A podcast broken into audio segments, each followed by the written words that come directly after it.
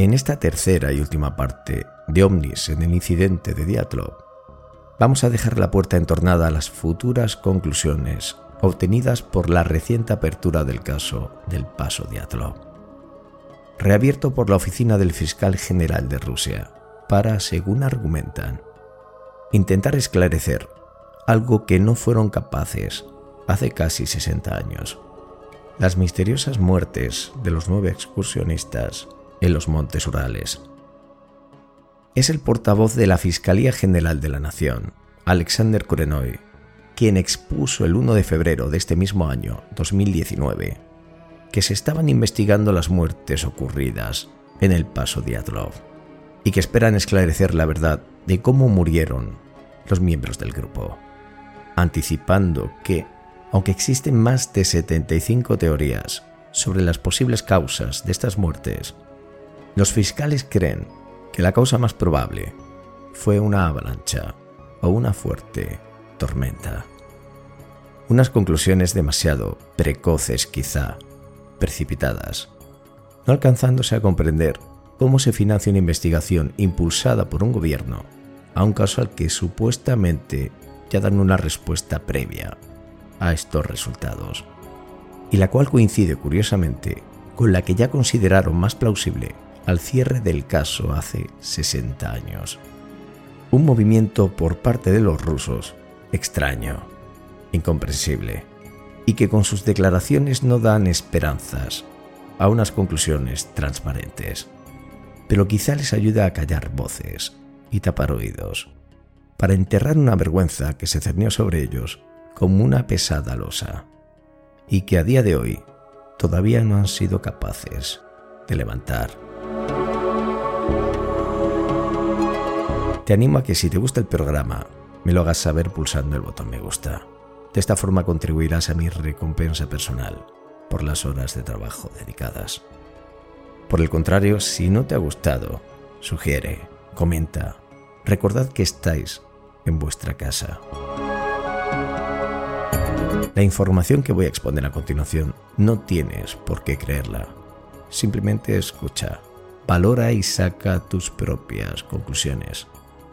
Y recuerda que nadie nunca te diga lo que debes creer.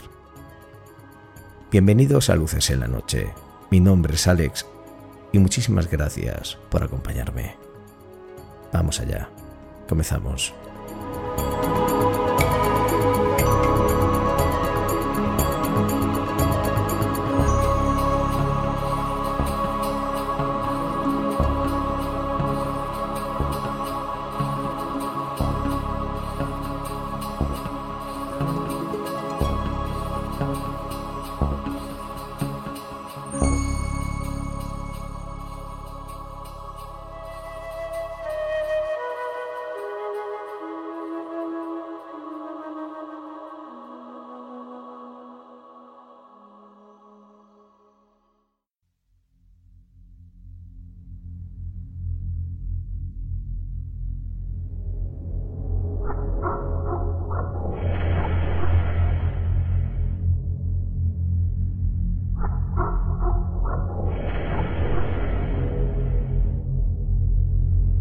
El fiscal Lev Ivanov presentaría su opinión los días 22 y 24 de noviembre de 1990 en el periódico Leninsky Put en la ciudad de Kostanay y se titularía El misterio de las bolas de fuego, redactándose lo siguiente.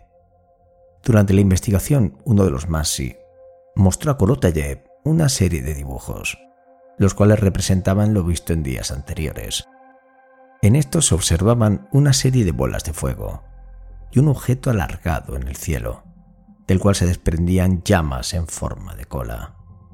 Resultaba difícil poder saber si estos dibujos hacían referencia a un cohete o algo más perturbador, ya que en esos años los rumores sobre una actividad extraña e inusual en el cielo de la taiga siberiana se venía sucediendo en los últimos años, en los que el avance en la tecnología aeroespacial había llegado.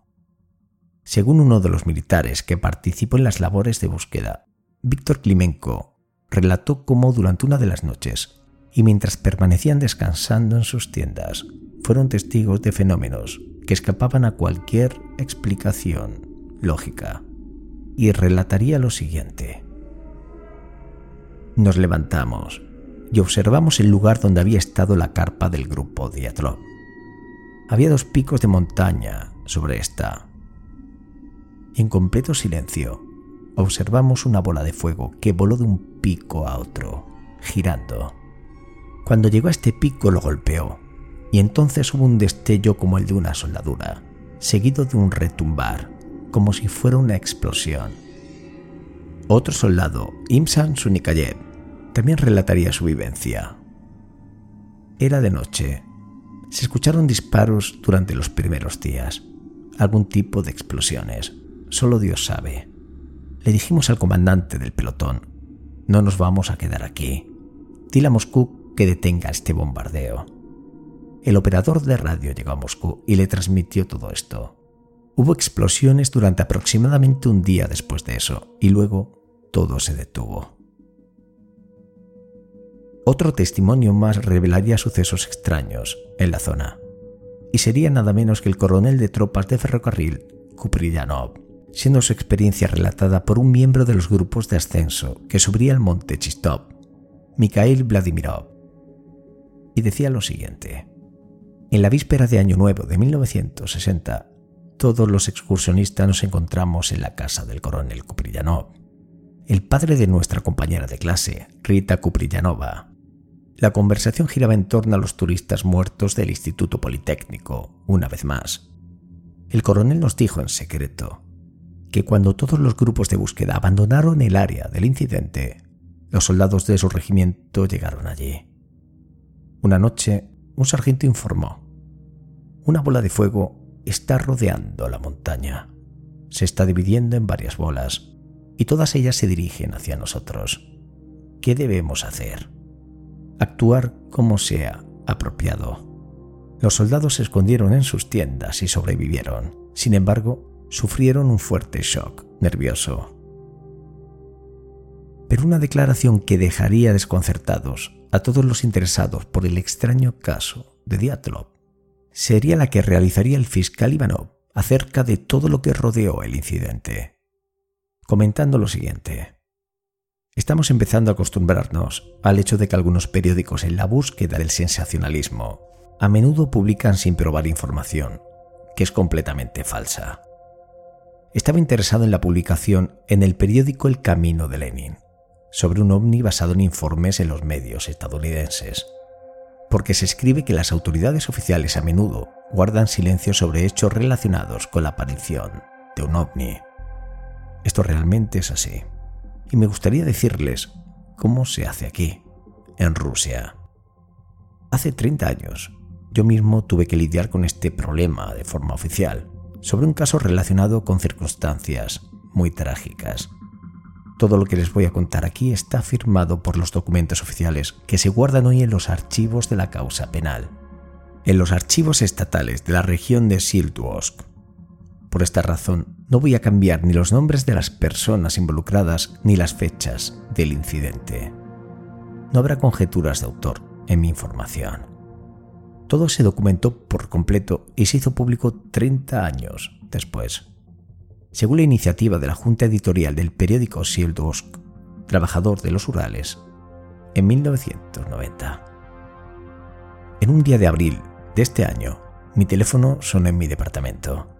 Mi interlocutor en el otro extremo, un corresponsal del periódico Trabajador Rural, llamado Bogomolov, me pidió permiso para volar desde Sieldosk para aclarar los detalles en un caso delicado. Y acepté. Y así nos sentamos en mi apartamento hasta la medianoche, respondiendo preguntas sobre los eventos ocurridos en días posteriores. Entonces, ¿qué quería saber el público de Sielwosk? Hay un club turístico en el Instituto Politécnico de los Urales, en la universidad, llamado así por Igor Diatlov, quien murió en una caminata con un grupo de estudiantes de la Universidad Técnica Estatal de los Urales hace mucho tiempo. En Sieldusk, en el cementerio de Michailov, hay un monumento a nueve estudiantes de esta universidad, que como he dicho fallecieron en 1959.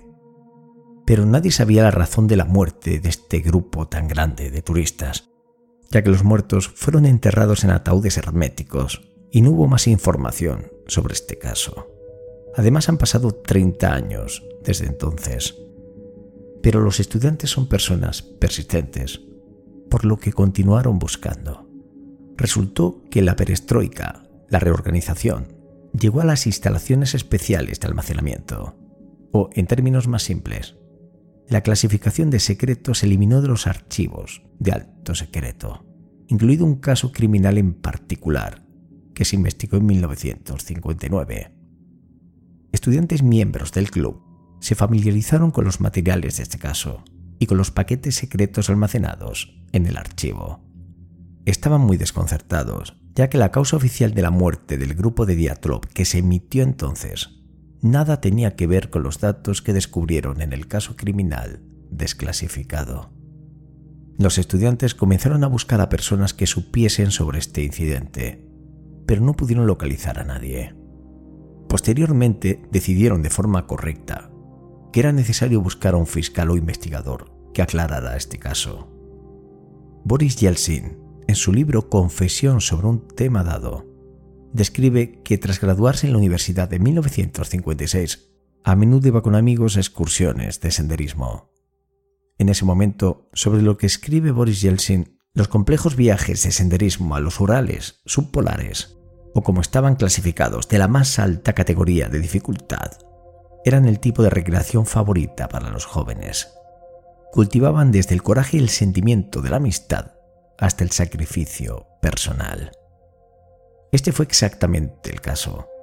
A finales de enero de 1959, un grupo de esquiadores compuesto por estudiantes y graduados de la Universidad Técnica Estatal de los Urales, dos chicas y siete chicos, realizan una caminata, declarada como un viaje de la tercera categoría de complejidad, con el objetivo de atravesar los picos de los Urales subpolares con el ascenso al Monte Torten, situado al norte de Ibdel, en el flujo aguas arriba del río Aspia, el afluente de Losba.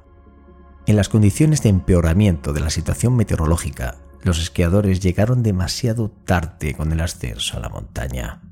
Pero, a pesar del clima desfavorable y el crepúsculo, decidieron terminar la escalada, descansar, pasar la noche en la montaña y, llegada la mañana, proceder al ascenso hacia la cima. Cuando están en la carpa y los turistas se acomodan para pasar la noche, una fuerza los echó a todos de su tienda, sin ropa, y los esparció por el valle. Todos murieron. Con la ayuda de zapadores y estudiantes voluntarios, así como de aviación de los Urales, desde febrero a mayo se realizaron las búsquedas de los fallecidos. Fueron encontrados en diferentes momentos, dentro de un radio de un kilómetro y medio de distancia del lugar donde pasaron la noche fueron transportados a Sieltuos y enterrados aquí. Eso es todo lo que sabían los familiares, así como el público de Sieltuos. A todos se les dijo que los turistas se encontraban en una situación extrema y que se congelaron hasta morir. Sin embargo, esto no era cierto. Los verdaderos motivos de la muerte de los excursionistas estaban ocultos para la gente, y algunos conocían estos motivos el segundo secretario del Comité Regional, Stocking, el fiscal regional Klimov y el autor de esta carta, personas que estaban investigando el caso. Hoy ni Kirilenko, ni Stocking, ni Klimov están vivos. Los eventos se desarrollaron de la siguiente manera. El 31 de enero de 1959, un grupo de turistas dirigido por un líder experimentado, Igor Tiatrov, instaló un almacén de alimentos en el valle del río Auspia y comenzó el ascenso a la cumbre de Torten. Según el horario de la ruta, el grupo de Diatlov debería haber llegado el 6 de febrero a un puesto de control en el pueblo, Pisai, e informar al Comité Deportivo de Cielos sobre la finalización de su viaje. Pero en este momento el grupo no apareció por el pueblo. El décimo miembro del grupo no pudo unirse a ellos y se quedó en Bisay debido a una enfermedad. El comité ejecutivo del Consejo Regional estableció de inmediato un equipo de rescate con la participación de zapadores y la aviación, así como turistas voluntarios. La dirección general fue dirigida por el profesor de deportes en turismo Maslenikov y la investigación me fue confiada a mí. volamos a Ibdel en aviones y desde allí los helicópteros militares nos llevaron hasta la taiga. También nos ayudaron los pioneros experimentados del campo de trabajo y los cazadores Mansi. Como fiscal penal, se me exigió participar en la investigación o llevar a cabo la investigación de los casos más difíciles. Al parecer, esta situación, así como el servicio de primera línea dedicado a las tropas aerotransportadas, han jugado un papel muy importante. Así que me encontré en una taiga de los Urales, debajo de una carpa de lona, durante los inviernos más terribles de febrero a mayo.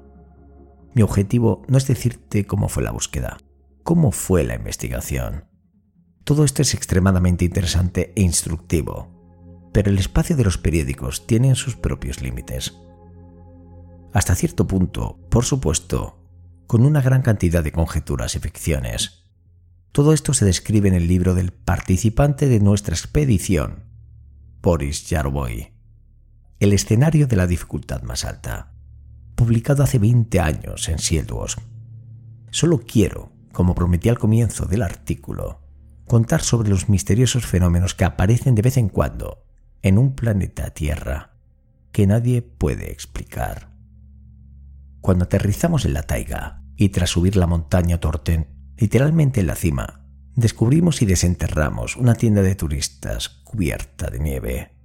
La inspección de la tienda mostró que la ropa exterior de los turistas, chaquetas y pantalones, permaneció intacta, así como sus mochilas y el contenido en estas.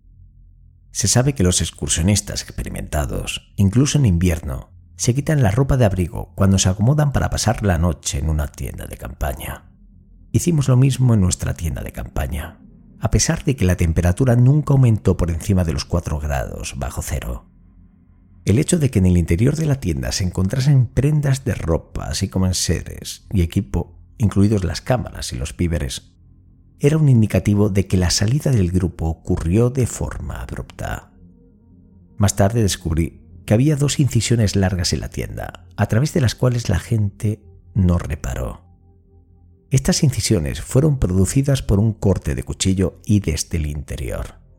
No había una sola gota de sangre en la tienda o en las cercanías, lo que indicaba que todos los turistas salieron de la tienda sin lesiones. La última circunstancia será de suma importancia en las futuras referencias. Desde la carpa y bajando desde la montaña hasta el valle, a veces se encontraban ocho o nueve huellas. En las montañas, cuando la nieve se congela, las huellas no son barridas por la nieve, sino que por el contrario parecen columnas, porque las huellas bajo esta se condensan, mientras que la nieve circundante es arrastrada por el viento. La presencia de nueve filas de pistas confirmó que todos los turistas caminaban por su cuenta de forma independiente. Nadie cargaba con nadie. Pero entonces ocurrió algo extraño. A un kilómetro y medio de la tienda, en el valle del río, cerca del viejo cedro, los turistas se escaparon de la carpa e hicieron fuego, y luego comenzaron a morir, uno a uno. No hay detalles menores en la investigación, los investigadores tienen un lema. Atención al detalle. Se encontró un rastro fisiológico cerca de la tienda, lo cual indicaba que un hombre salió de esta por una pequeña necesidad. Salió vistiendo solamente calcetines de lana de punto y solamente un par de minutos. Luego, estas huellas de los pies descalzos se pueden rastrear hasta el valle basado en las fotografías hechas por los turistas durante la última noche y teniendo en cuenta la densidad de los negativos, la sensibilidad de la película, la configuración del diafragma y la exposición en las cámaras, logré adjuntar los cuadros al momento de su disparo y obtener así una información más detallada. Sin embargo, esto todavía no da respuesta a la pregunta inicial. ¿Cuál fue la razón de la salida de los turistas de la tienda? Había muchas razones para adivinar que fue este hombre quien alarmó al resto, y él mismo no tuvo tiempo de ponerse ni los zapatos. Por lo tanto, había algo poderoso y aterrador, que no solo le asustó a él, sino que también a todos los demás, obligándolos a abandonar la tienda abruptamente y buscar un refugio en la taiga situada más abajo. En Encontrar esta fuerza o al menos abordarla era la tarea de nuestra investigación. El 26 de febrero de 1959, en la parte interior de la montaña, en el borde de la taiga, encontramos los restos de un pequeño incendio y los cuerpos de los turistas Dorosenko y Krivinosenko, vestidos los dos solo con ropa interior. Luego, en dirección a la tienda, se descubre el cuerpo de Igor Diatlov. No muy lejos de este había dos más, Slobodin y Kolmogorova. Sin entrar en demasiados detalles, diré que estos tres últimos fueron las personas más fuertes y de mayor corpulencia física. Se arrastraron desde la fogata hasta la tienda de campaña para obtener ropa. Eso era bastante obvio a juzgar por sus poses. Una autopsia posterior mostró que estas tres valientes personas murieron de hipotermia. Se congelaron hasta la muerte, aunque estaban mejor vestidas que otras. Ya en mayo, cerca de donde se encontraba la fogata, bajo una capa de nieve de 5 metros, encontramos muertos a Dubinina, Solotarev, Tribobrignol y Kolevatov. Durante el examen externo no se observaron daños en sus cuerpos.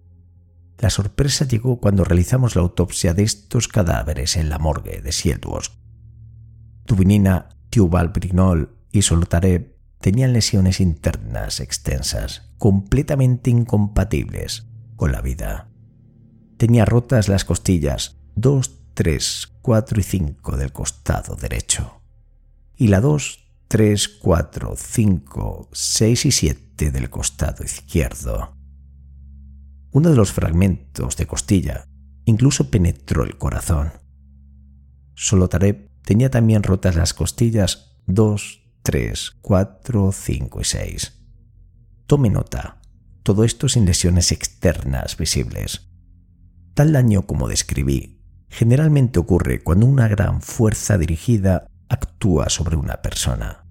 Por ejemplo, un automóvil a gran velocidad. Pero ese daño no se puede generar por una caída desde su propia altura. En las cercanías del monte Torten y sus alrededores habían rocas y piedras de varias proporciones cubiertas de nieve, pero no estaban en el camino de los turistas. Recordemos sus huellas y naturalmente nadie arrojó estas piedras a los turistas. No hubo contusiones externas.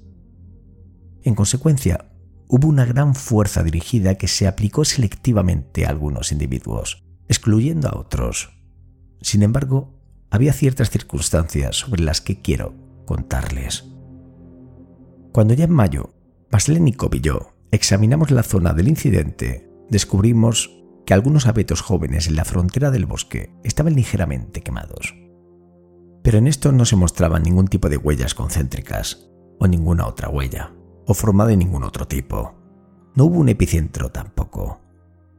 Esto confirmó una vez más que fue producto de un rayo calorífico o algún tipo de fuerza, pero en cualquier caso, algo completamente desconocido para nosotros y que actuó selectivamente. La nieve no se derritió. Los árboles no sufrieron daños. Había una impresión de que cuando los turistas caminaron a pie más de 500 metros por la montaña, alguien terminó con algunos de ellos, y de manera selectiva.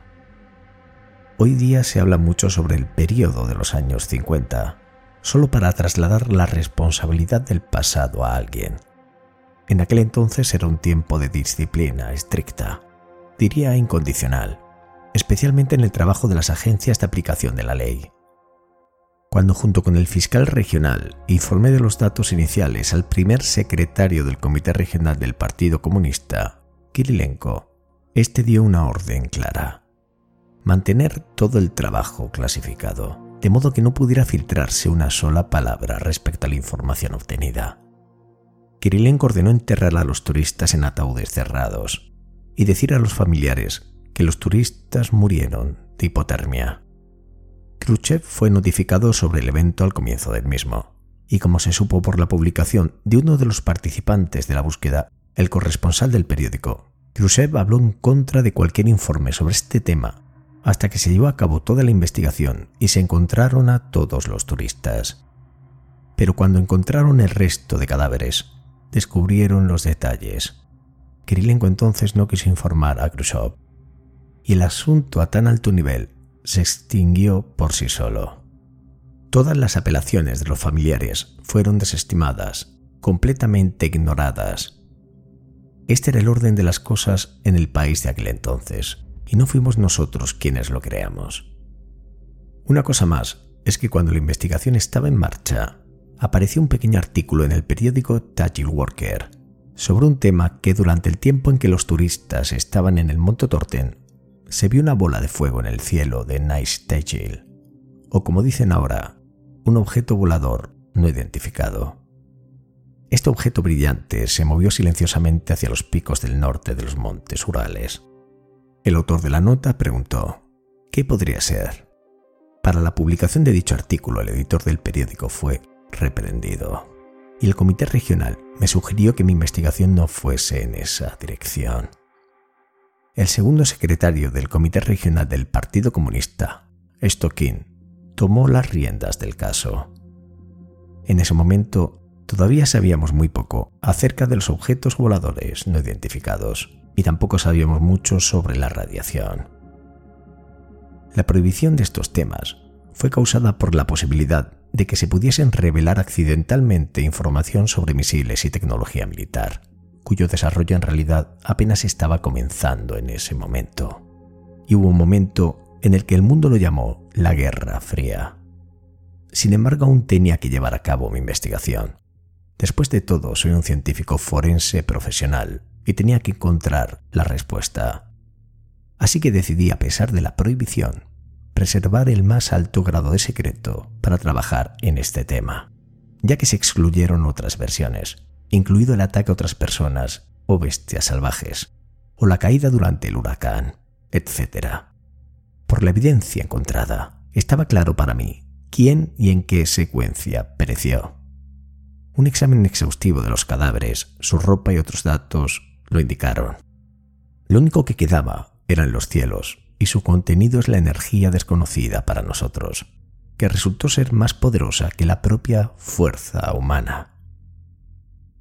Tras llegar a un acuerdo con los científicos de la UFAN, la rama de la Academia de las Ciencias de la Unión Soviética en los Urales realizó unos estudios muy extensos sobre la ropa así como los órganos de las víctimas en términos de radiación. A modo de comparación, tomamos ropa y órganos internos de personas que perecieron en accidentes automovilísticos o murieron de muerte natural. Los resultados fueron asombrosos. Para los no especialistas, los resultados de los análisis no dirán nada, pero mencionaré lo siguiente. Un suéter marrón de uno de los excursionistas que resultó herido produjo 9.900 desintegraciones por minuto tras ser lavado. Y tras ser lavado, mostraba todavía 5.200 desintegraciones por minuto. Estos datos indicaban la presencia de suciedad radioactiva, que fue arrastrada. Tengo que decir que antes del descubrimiento de estos cadáveres, estos fueron bien lavados por el agua derretida bajo la nieve. Había ríos enteros de agua que fluían bajo esta, en consecuencia, la radiación sucia en el momento de la muerte de un turista fue muchas veces mayor de lo que posteriormente se detectó. Como fiscal en ese momento, ya tenía que lidiar con algunos asuntos secretos de defensa relacionadas con las armas, rechazando la versión de la prueba de armas nucleares en esa zona donde perecieron. Entonces comencé a investigar acerca de la presencia de esas llamadas bolas de fuego interrogué a muchos testigos oculares que vieron a estas bolas moverse, suspendidas en el aire. Y voy a decirlo sin rodeos. Visitas de objetos voladores no identificados sobre los Urales subpolares. Por cierto, cuando se habla de los ovnis, algunas personas lo conectan directamente con los extraterrestres, y no estoy de acuerdo con esto. El ovni debe descifrarse solo como objetos voladores no identificados. Eso es todo. Una gran cantidad de datos indica que pueden ser algunos trozos de energía, no entendidos por la gente moderna e inexplicables para la ciencia y la tecnología modernas. Trozos de energía que afectan a la naturaleza viva e inanimada y que se cruzan en su camino. Aparentemente estábamos tratando con uno de estos. A continuación mencionaré varias citas de mis interrogatorios y documentos. Como he dicho anteriormente, estos fueron archivados y almacenados en los archivos. Primero el técnico meteorólogo Tokareva, el 17 de febrero, a las 6.50 de la mañana, el cual declaró, una estrella en movimiento con una cola apareció en el cielo. La cola se parecía a densos cierros. Luego esta estrella se liberó de la cola. Se volvió aún más brillante y voló, hinchándose gradualmente, formando un globo grande envuelto en neblina. Luego, dentro de este globo, la estrella se iluminó, formando primero una bola pequeña, aunque no tan brillante. La bola grande comenzó a descender gradualmente y se vio como una especie de mancha. A las 7 y 5 desapareció por completo se movió del sur al norte. Debo agregar a esto que la observación del cielo por parte de Tokareva se incluyó en sus informes profesionales, y es que en ese momento el área de los Urales no fue visitada por ningún cometa. Esta bola de fuego fue observada en la región de Ibdel por el militar Sekin, quien también fue interrogado y dijo lo siguiente.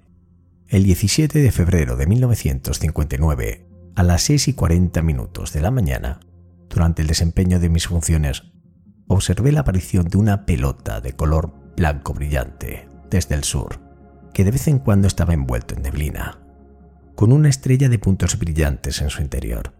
Se movía hacia el norte y se pudo observar durante 8 o 10 minutos. Ya era cuestión de tiempo encontrar otras personas que no dormían durante las noches desde enero hasta febrero de 1959, debido a sus trabajos o que estaban fuera en el exterior, contemplando el cielo abierto. Ahora no es un secreto para nadie que la zona de Ibdel era en ese momento un archipiélago continuo de campos de trabajos forzados que formaron Ibdel Lag y que estaba vigilado las 24 horas. Los testimonios de Novikov, Abenburg y Malik fueron absolutamente similares. La misma esfera fue vista el 31 de marzo.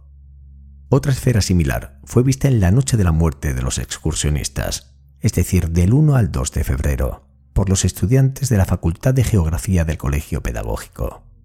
El testigo, Atamanaki, el cual aseguró haber visto una esfera sobre el monte Tortén la noche del 1 de febrero.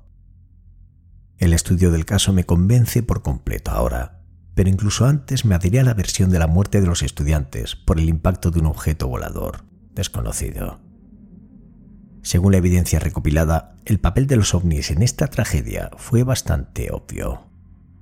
El corresponsal Bogomolova, que me entrevistó, afirma en su publicación que el fiscal y criminalista Ivanov en ese momento indicó claramente la causa de la muerte de los excursionistas era un objeto volador no identificado aunque lo cifró en el documento final con las palabras fuerza que no pudieron superar. Mientras respondía a la pregunta del corresponsal, se había cambiado mi punto de vista sobre las causas de la muerte de los turistas durante esos 30 años. Respondí que solo había cambiado la opinión sobre la técnica del impacto. Antes creía que una esfera explotó, liberando energía totalmente radiactiva para nosotros. Pero ahora creo que esa energía de la esfera actuó selectivamente y se dirigió solamente a tres personas. En el momento en que informé a Stocking sobre mis hallazgos, las bolas de fuego, la radioactividad, él dio una instrucción categórica. Clasificarlo todo, sellarlo, entregarlo a una unidad de almacenamiento especial y olvidarse de ello. Tendría entonces que decir que todo se llevó de forma correcta. Para el lector de hoy puede parecer extraño. ¿Cuál era el secreto? Pero recuerde que recientemente, antes de estos eventos, hubo uno llamado escape radioactivo en Kistim, un incidente nuclear ocurrido en 1957 en Mayak. Hoy en día es ampliamente discutido e informado en los medios los detalles. Pero en aquel entonces nadie se atrevía a hablar de ello. A pesar de que en la zona afectada, el área de Kistim, se llevaron a cabo grandes trabajos de descontaminación, muy pocos lo sabían. Y aquellos que lo sabían se mantuvieron en absoluto silencio. Las personas de la generación anterior pueden recordar cómo fue durante ese tiempo.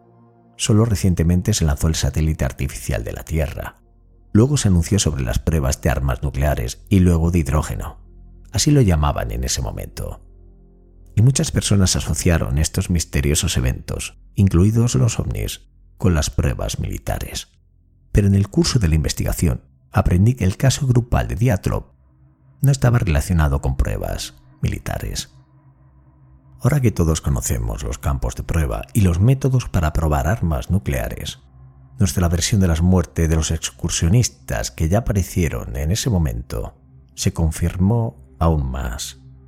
La generación actual no nos juzga muy estrictamente por nuestro trabajo. Diré que incluso hoy, cuando los testigos oculares de los asuntos antiguos todavía están vivos, no dicen toda la verdad. Durante los 40 años de mi trabajo en la oficina del fiscal, la mayoría de las veces tuve acceso a información clasificada y todavía no puedo entender por qué era necesario mentirle a la gente. No quiero justificar con esto mis acciones de clasificar eventos con bolas de fuego y la muerte de un grupo de personas. Le pedí al corresponsal que publicara mis disculpas a los familiares de los fallecidos por distorsionar la verdad, ocultándosela. Y como no había lugar para esto en cuatro números del periódico, les pido disculpas a través de esta publicación a las familias, especialmente a la de Duminina, Tribal Brinols y Solotaret. Así que una vez más, en relación a las bolas de fuego, diré que existieron y que todavía existen. Es necesario no solamente no ocultar su existencia, sino estudiar profundamente su naturaleza. La gran mayoría de los informantes que han asistido a estos fenómenos hablan sobre la naturaleza pacífica de su comportamiento, pero, como puede ver, también ocurre en casos trágicos. Alguien tenía que asustar o castigar a las personas, o mostrar su poder, y lo hicieron, matando a tres personas. Conozco todos los detalles de este incidente y puedo decir que solamente aquellos que estaban en estas esferas saben más sobre estas circunstancias. Pero sí había personas. Y por último, en conclusión, ¿qué trajo a estos jóvenes a caminatas tan peligrosas? ¿Qué poder movió a estas personas? Al leer la historia de Boris Yeltsin sobre las caminatas en los Urales del Norte y compararla con su personaje actual, detecto esa relación directa. Las personas de verdadero carácter se forman en situaciones tan extremas. El coraje, la fuerza, la voluntad de poder, la nobleza, todo esto es el resultado de una forma prolongada del personaje, desde los primeros años. Después de todo, cuando llegamos a ese enorme cedro en febrero, cerca del cual los estudiantes intentaron encender un fuego y examinaron cuidadosamente y compararon todo. Nos sorprendió el coraje y la firmeza de los muchachos que lucharon por sus vidas y las vidas de sus camaradas. Imagina un tronco de un árbol, de 50 a 60 centímetros de espesor. Los muchachos se turnaban para escalarlo y así romper las ramas para el fuego. En la corteza del árbol había rastros congelados de sus músculos de las superficies internas. Incluso es aterrador pronunciarlo. Muslos y restos de ropa interior. La corteza del árbol estaba cubierta de todo eso. Durante la excavación en mayo encontramos los cadáveres de Dubinina y otros. Primeramente murieron por terribles heridas internas, pero no fueron abandonados. Fueron apartados del fuego y cuidadosamente colocados. Los hombres de verdad que se estaban muriendo, cuidaban a estas personas muertas. Así es como actúan las personas de verdad. Tenemos algo que pedir prestado del pasado. Y cuán insignificante parece el comportamiento de otras personas que ahora no se pueden tolerar incluso las dificultades ordinarias. Bueno, ¿y qué de los astronautas de estas bolas de fuego? Si existen, tarde o temprano se darán a conocer, y las circunstancias los harán encontrarse con nuestra civilización. No tengo duda de ello. Estas declaraciones de Ivanov quizás respaldarían muchas de las situaciones que ocurrieron en el pasado y a muchos miembros de las búsquedas. El siguiente hecho ocurrió un grupo en el que se encontraba Víctor Merced Jacob, en uno de los grupos de búsqueda. Es el 31 de marzo de 1959. Víctor tiene la necesidad de salir de la tienda. Es plena madrugada. Cuando sale de la tienda, la oscuridad le envuelve. La penumbra inunda todo el entorno. Una oscuridad que es acompañada de un viento que hiela el alma y eriza el vello de todo su cuerpo. Es en uno de los instantes cuando algo capta su atención. Es un reflejo sobre la espesa capa de nieve. Víctor alza su vista hacia el cielo, quizá pensando en alguna estrella del firmamento o incluso en el reflejo de la luna. Pero nada de eso sería la respuesta a su curiosidad. Posiblemente nada le hubiera hecho imaginar al despertar esa mañana de lo que horas más tarde sería testigo en la fría y oscura noche en la taiga siberiana. Allá en lo alto, sobre su cabeza, meciéndose entre las estrellas, como si pendiendo de un hilo imperceptible se encontrase, ha visto un objeto esférico, envuelto en una extraña luminiscencia. Víctor, al concentrar su atención en este misterioso objeto, puede llegar a vislumbrar en el interior de esa intensa luz irradiada una silueta discoidal, la cual permanece envuelta por ese potente halo luminiscente. Queda completamente absorto por el extraño disco luminoso, el cual efectúa movimientos erráticos ante su atónita mirada. Pero, de forma abrupta, Víctor sale del trance casi hipnótico en el que se encontraba y toma conciencia de la situación, por lo que con celeridad se dirige hacia la tienda donde no duda ni un instante en acceder con energía en esta y despertar a sus compañeros para informarles del inusual fenómeno que se encuentra afuera y sobre ellos. Todos salen a presenciar el espectacular suceso. El grupo alza la vista hacia el cielo y allí permanece oscilando en el firmamento. Sobre ellos, permaneciendo durante los 20 minutos que duró el espectacular fenómeno, absolutamente ojipláticos, impresionados ante la situación nunca vista por ninguno de los presentes. Tras esos 20 minutos, la extraña esfera luminosa se dirige hacia el norte y desaparece tras las montañas. Otro de los miembros del grupo era Valentín Yakimenko, que no quiso perder la oportunidad de contar su propia experiencia. Todavía estaba oscuro a primera hora de la mañana y Víctor estaba de servicio ese día. Salió de la tienda y vio una bola brillante que se movía por el cielo. Nos despertó a todos. Durante 20 minutos, la bola o disco se movió, hasta que desapareció detrás de la ladera de la montaña. Lo vieron en el suroeste de la tienda. Se movió en dirección norte. El fenómeno agitó a todos. Lo que se vio fue reportado a la sede de la operación de búsqueda, que estaba en Ibdel. La aparición del ovni en los archivos dio una dirección inesperada a la investigación. Alguien recordó que antes se observaron bolas de fuego en el mismo área. Y la investigación, por supuesto, lo sabía, pero ignoraba este tipo de informes. El 7 de abril de 1959, el fiscal de la ciudad de Ibdel, Vasily Ivanovich, interrogó a un grupo de militares de las tropas del interior sobre el extraño fenómeno atmosférico observado por ellos el 17 de febrero de 1959 grabó los testimonios de estos cuatro testigos y los agregó al caso. El propio oficial Alexander Sakin declaró lo siguiente. El 17 de febrero de 1959, a las 6.40, mientras estaba de servicio, en el lado sur apareció una bola de luz blanca brillante. Dentro de esta nube había un punto brillante, moviéndose en la dirección del norte. La bola estuvo visible durante unos 8 o 10 minutos, este objeto se movió del noroeste al suroeste. Luego desapareció tras el bosque y la cresta, dejando una estela brillante en el cielo. Todo este último fenómeno tuvo lugar en poco más de un minuto. Este mismo evento fue descrito en el artículo del periódico local el 18 de febrero por un testigo totalmente diferente. El editor jefe de este periódico fue reprendido por publicar esta información. Si tenemos en cuenta todo esto, uno no puede dejar de admitir que estamos hablando de un fenómeno aéreo. Si algo de lo descrito sucediese en la superficie de la Tierra, entonces el observador de la montaña Chistop no vería nada. Es el 17 de febrero de 1959, en las inmediaciones de Ibel. Se observa nuevamente un fenómeno en el cielo, cuya naturaleza no podría ser explicada por los testigos. Entre ellos se encontraban los militares de las tropas del interior de Ibdel, que en realidad se encuentran dentro de los límites del asentamiento, así como los residentes de las regiones más meridionales, entre los que se encuentran empleados de la mina de Visokovsky, ubicada a más de 300 kilómetros de distancia de Ibdel. Según los militares, este fenómeno comenzó a las 6 y 40 y duró de 8 a 15 minutos. Según los testigos fuera de Ibdel, comenzó a las 6.55 y terminó en 10 minutos.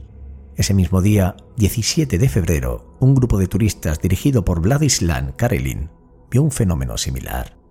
Estaba ubicado en la cuenca hidrográfica entre los ríos Visay y Nortosenka, en principio no muy lejos de la aldea Visay, por lo que no se puede descartar que los Karelians observaron este fenómeno. Sin embargo, lo que más llama la atención es la discrepancia del tiempo de observación, ya que a las siete y media es más tarde que la observación del efecto óptico por parte del personal militar, y la corta duración del evento, que solo duró un minuto. Podemos decir que los Karelians vieron el final, pero ¿fue realmente el final? El 31 de marzo de 1959, los testigos de un fenómeno celestial inusual eran miembros de una operación de búsqueda, buscando al grupo de Diatlov. Lo que sucedió en el cielo sobre la tienda del equipo de búsqueda no estaba muy lejos. Es posible contemplar cuán objetivamente una persona puede estimar distancias en la oscuridad, centrándose exclusivamente en la propia percepción intuitiva. Pero por lo general la intuición resulta ser bastante confiable. La situación, como puedes ver, es bastante interesante. La región de la muerte del grupo de Diatlov está en el epicentro de lo que razonablemente podemos describir con la frase de actividad sospechosa. Lo siguiente sería la declaración de George Atamanaki. Una declaración sacada directamente de los archivos. Es el 17 de febrero. Vladimir Sikuno y yo nos levantamos a las 6 de la mañana para preparar el desayuno para todo el grupo. Después de encender el fuego y hacer los preparativos necesarios, esperamos que la comida estuviese lista. El cielo estaba grisáceo. No había nubes, pero había una ligera neblina que generalmente se disipa con la salida del sol. Estábamos sentados mirando hacia el norte. Accidentalmente volví la cabeza hacia el este y vi una mancha blanca lechosa de aproximadamente 5 o 6 lunas de diámetro y una serie de concéntricos círculos formados por una hilera de ellos que se extendían en el cielo. Parecía un halo alrededor de la luna con un clima claro y helado. Le hice un comentario a mi compañero. Mira lo elegante que está pintada la luna. Se detuvo un momento y dijo que antes que nada no había luna y además debía estar del otro lado. Desde el momento en que notamos este fenómeno, nos llevó de uno a dos minutos. ¿Cuánto tiempo duró antes y cómo se veía inicialmente? No lo sé. En ese momento en el centro de este lugar, un arterisco se encendió, que por unos segundos permaneció del mismo tamaño, y luego comenzó a aumentar bruscamente, moviéndose rápidamente en dirección oeste. En unos pocos segundos creció hasta el tamaño de la luna, y luego, arrancando la pantalla de bruma o las nubes, apareció como un enorme disco de color lechoso, de 2 a 2,5 metros de diámetro de la Luna, rodeado por los mismos anillos de color pálido. Luego, manteniendo el mismo tamaño, la pelota comenzó a desvanecerse hasta que se fusionó con el halo circundante, que a su vez se extendió por el cielo y se apagó. Amaneció. El reloj marcaba las 6.57. El fenómeno no duró más de medio minuto y causó una impresión muy incómoda. Inicialmente no le prestamos atención, pero luego, cuando apareció el disco brillante, nos sorprendimos. Personalmente tuve la impresión de que algún cuerpo celestial caía en nuestra dirección.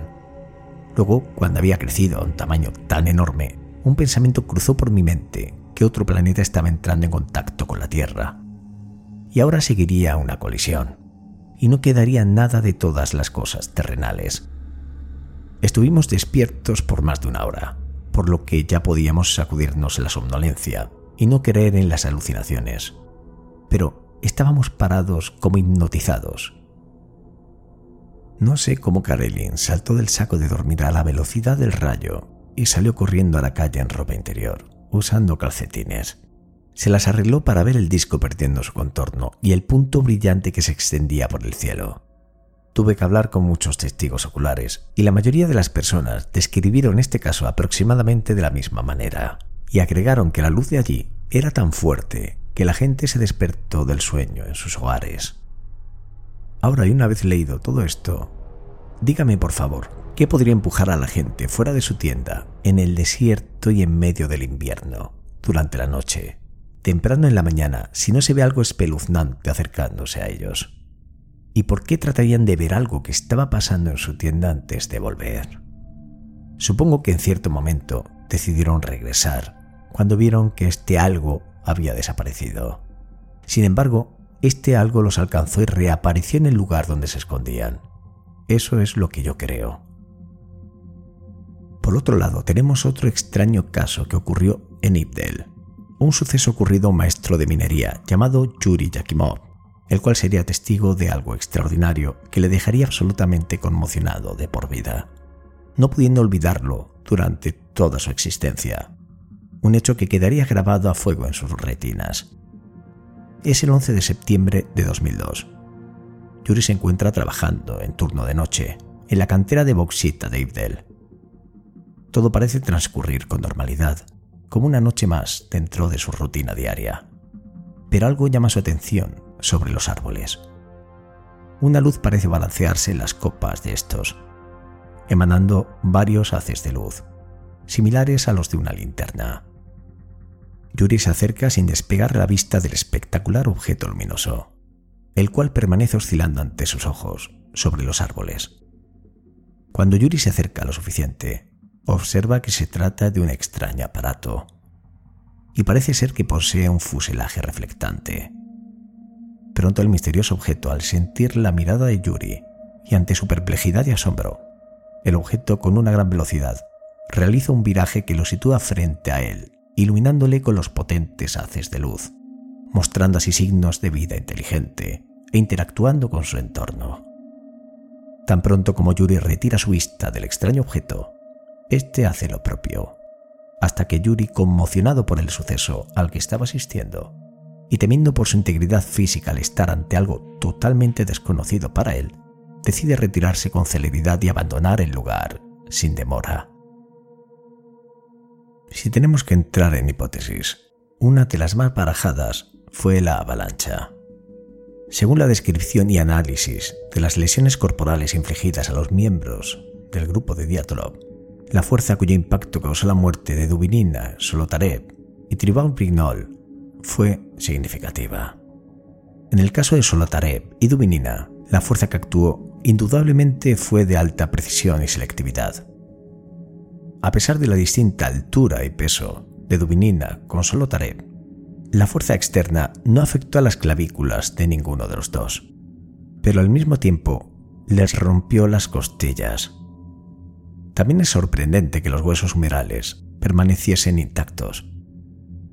Es improbable poder imaginar que un impacto involuntario de la fuerza espontánea de la naturaleza puede ser una avalancha, un árbol o la caída desafortunada de una piedra sobre ellos muestre tal precisión en la elección del punto de impacto. Por ejemplo, la localización de la lesión del cráneo de Tribal Jones se presenta como algo bastante extraño.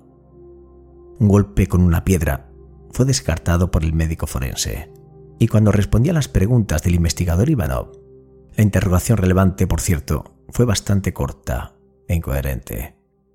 Algunos investigadores sugirieron que la cabeza de la víctima fue golpeada por la lente de su cámara, que se presionó en el cráneo a una profundidad de 2 centímetros durante la avalancha. Esta sería la única explicación que al menos, de alguna forma, hace posible excluir el factor humano como fuente de impacto en el cráneo de Tribalot. Después de todo, todos los demás elementos que estaban disponibles para el grupo Diatlov, hachas, tazas, etc., no cuadraban con sus heridas ni con el tamaño de estas. Dubinina, Solotaré y Trebol Brinol recibieron las heridas en el interior del barranco y poco antes de su muerte. Pero el 1 de febrero de 1959, la investigación refleja que en la ladera de Olachakil no ha ocurrido ninguna avalancha. Además, Tribol resulta herido en la ladera del monte Olachakil. Otra de las hipótesis es la del alpinista experimentado Eugene Buyanov, el cual baraja la posibilidad de que los expedicionistas agitaron el manto de nieve al escalar, intentando allanar el terreno para la instalación de la tienda. Esto provocaría una gran avalancha de nieve que se precipitaría sobre ellos, causando todas las heridas que presentaban. Tras esto conseguirían salir y sobrevivir fuera de la tienda, expuesto a los elementos, sucumbiendo estos con el siguiente fallecimiento. Pero si volvemos a hacer caso a que no fueron registradas avalanchas a gran escala en esta ubicación, resultaría poco menos que improbable, y mucho menos que tras sufrir estas heridas hubiesen caminado nada menos que un kilómetro y medio para estar agonizando 20 minutos antes de fallecer. Otra de las hipótesis que se baraja y a tener en cuenta es la de lanzamiento fallido de un misil soviético. Según el teniente coronel de las Fuerzas Estratégicas de Misiles Soviéticos, Sergei Skolnikov, la posición en la que se encontraban los cuerpos encajarían con las hipótesis de la desorientación, como resultado de un envenenamiento causado por los vapores tóxicos de un cohete como consecuencia de la explosión de un misil, y los cuales no se combustionan. Y todo esto quizá tenga cierto sentido, o tal vez no. Lo cierto es que en 1957 se trasladaron las pruebas de la primera serie de cohetes R-7 número M15, con un peso de 170 toneladas y el cual tenía un alcance de vuelo de 8.000 kilómetros. El primer misil estratégico fue declarado operativo el 9 de febrero de 1959 en el cosmódromo de Plesech. El 15 de diciembre de 1959 se probó el misil R-7 modelo 8K-74 por primera vez en su versión militar. Esta es una hipótesis respaldada por el sobrino de George Krivinosenko. También en la planta de Uralmas, ubicada en Ekaterimburgo, siendo conocida por la fabricación de tanques T-34, fue donde se desarrollaron cohetes sonda MR-12 y los misiles Onega, los cuales habrían sido testados en algún lugar de la región de Sielduosk desde 1955. En esta dirección también apuntaría un informe elaborado por el equipo de búsqueda a la sede, a través de un radiograma que decía lo siguiente. El misterio principal de la tragedia sigue siendo la salida de todo el grupo de la tienda. La razón podría ser cualquier fenómeno natural extraordinario, como el vuelo de un cohete meteorológico, observado el 1 de febrero en Ibdel y por el grupo de Karelin. Mañana continuaremos la búsqueda.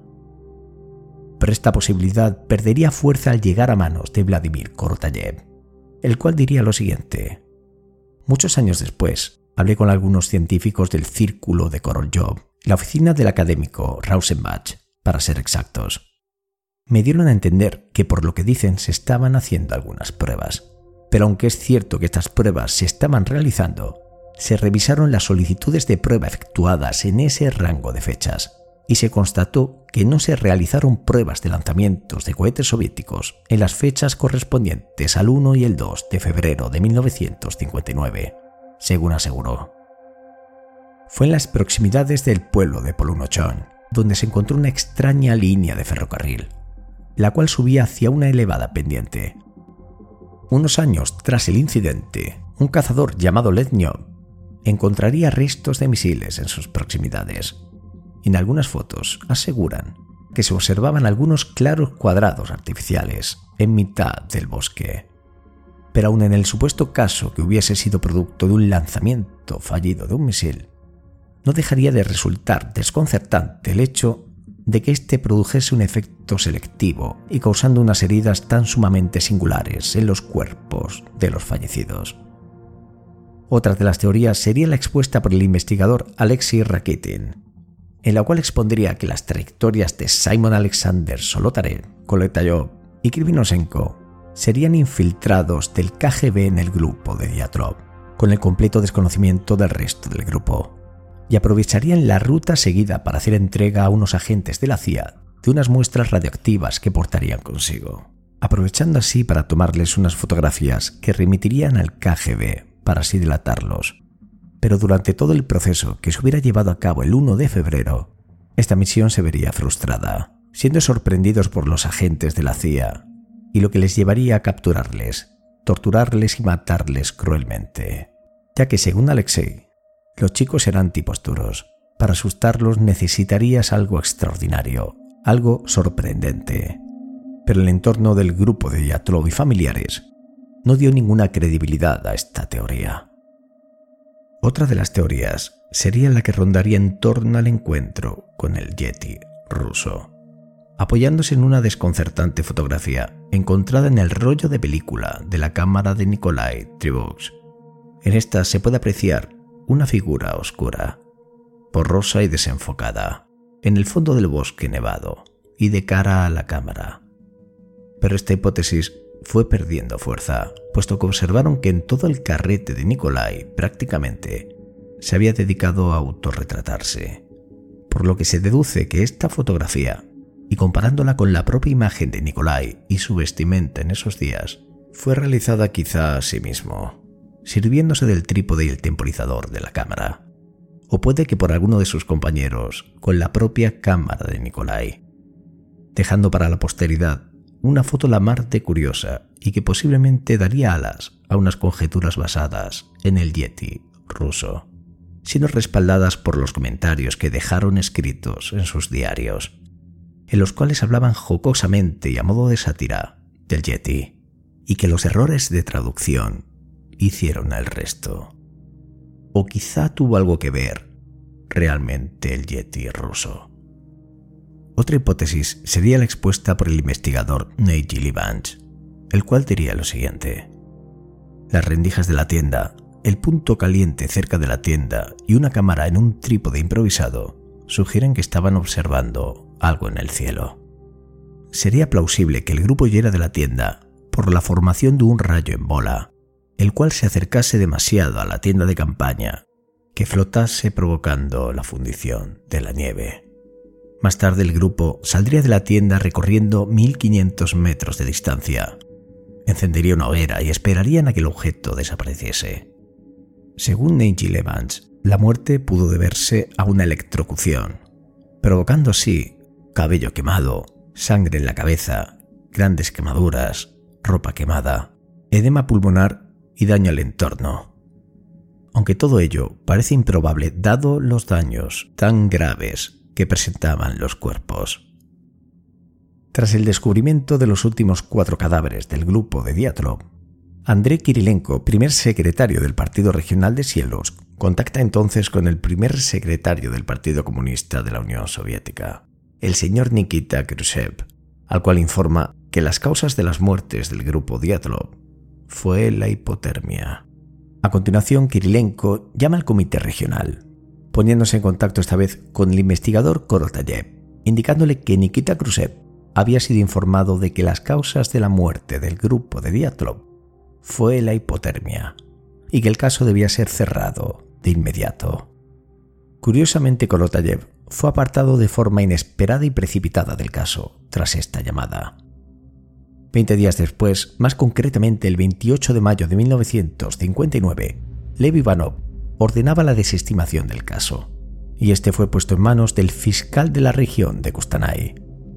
La investigación del caso de Diatlov se cerró siendo sustentada en una serie de conclusiones, basadas en meras hipótesis inespecíficas, y que figuraban en el informe de la siguiente manera.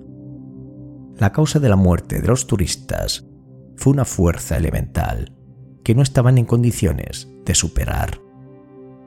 Pero lo más desconcertante de todo quizá es que todos y cada uno de los que participaron en la búsqueda o tuvieron algún papel en esta, fueron obligados a firmar un formulario de confidencialidad que no vencería hasta pasados 25 años.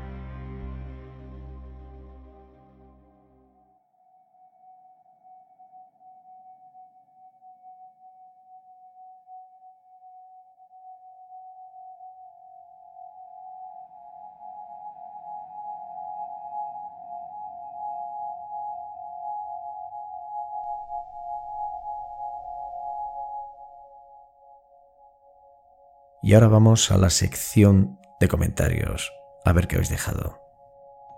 Pepe Moreno. Muchas gracias, eres un magnífico comunicador. Gran trabajo. Muchísimas gracias, Pepe. Claudio Torres Bravo, de Antología, una gran cantidad de información que nunca había escuchado respecto a lo ocurrido en Diatrop. Estoy a la espera de la parte final. Muchas gracias. Pues aquí está, espero que os haya sido amena y os haya hecho pasar un buen rato. Álvaro Pistigo. Alex, mi nombre es Álvaro Postigo y quiero que sepas que como marino mercante que soy, eres mi fiel compañero en los mares de medio mundo y siempre te escucho en mis largos viajes en avión que habitualmente hago. Un 10 para ti por calidad, rigurosidad y buen hacer. Muchísimas gracias por hacerme un poco más feliz. Gracias. Gracias a vosotros, que sois los que realmente me hacéis feliz a mí. Un abrazo amigo, Álvaro. Daniel Aguado Manuel. Gracias por la investigación y el detalle de todos los hechos acaecidos en el expediente. 100 likes. Muchísimas gracias, Daniel. Un abrazo, amigo. Paloma Fernández Colodrón. Gracias, Alex, por tu gran trabajo, impaciente esperando la conclusión. Un abrazo. A ti, Paloma, muchas gracias por estar ahí. Un nombre un poco impronunciable. FR0MH3LI. Bestial. De los mil programas que habré escuchado de este caso, es el primero que me ha despertado un verdadero interés. Programa genial. Muchas gracias por tu trabajo. Me alegro que te haya gustado. Un abrazo. José Luis Martínez Cerezo, muchas gracias Alex por tu nuevo programa. Te deseo muchos éxitos y te felicito por tu esfuerzo, trabajo y dedicación. No dudes que somos muchísimos oyentes los que lo apreciamos. Un abrazo grande de un apasionado de la ufología. Un abrazo José Luis, amigo. Gracias por comentar. Toniucar72 Excelente segunda parte. No descarto ninguna conclusión sobre el resultado de las autopsias, pero tampoco que el gobierno ruso haya omitido algunos datos o los haya manipulado. A ti, Alex, felicitarte por tu trabajo y como siempre, gracias por compartirlo. Fuerte abrazo, amigo. Fuerte abrazo a ti, amigo. Un gran abrazo. Santos Miguel González Barrio. No dudo de que esta segunda parte la disfrutaré tanto o más que la primera. Estás haciendo un extraordinario trabajo de síntesis y recopilación sobre el caso de. Si la primera parte ya resultó fabulosa, no me imagino cómo será esta. Mil gracias, Alex. Mil gracias a ti, amigo. Un abrazo. Anónimo, sí que me gusta, pero no sé muy bien dónde pulsar para que lo veas reflejado. Los que sois anónimos y no estáis registrado no tenéis la opción de dar me gusta a ningún programa. Para ello debéis estar registrados.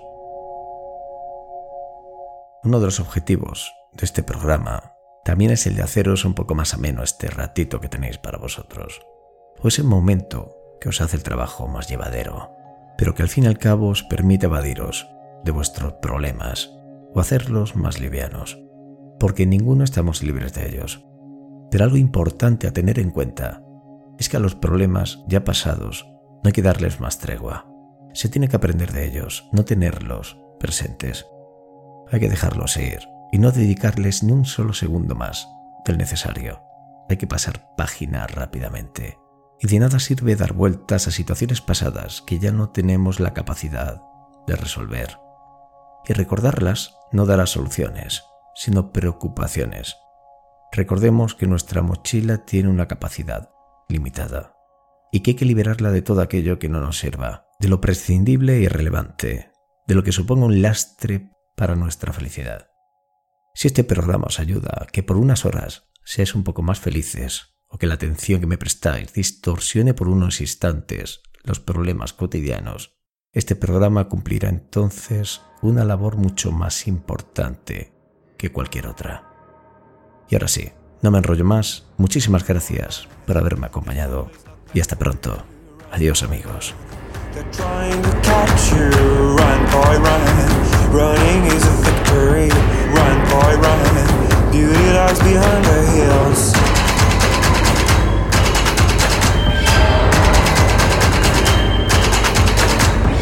Run, boy, run. The sun will be guiding you.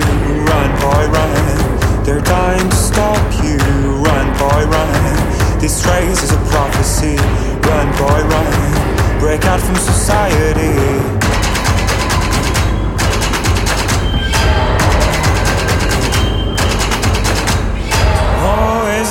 of the day.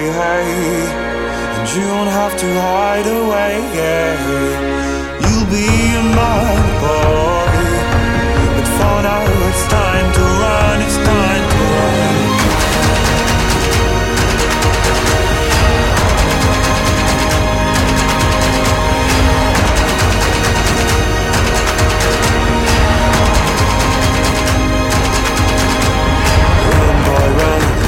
This fight is a journey to run, boy, run. The secret inside of you, run, boy, run. This race is a prophecy.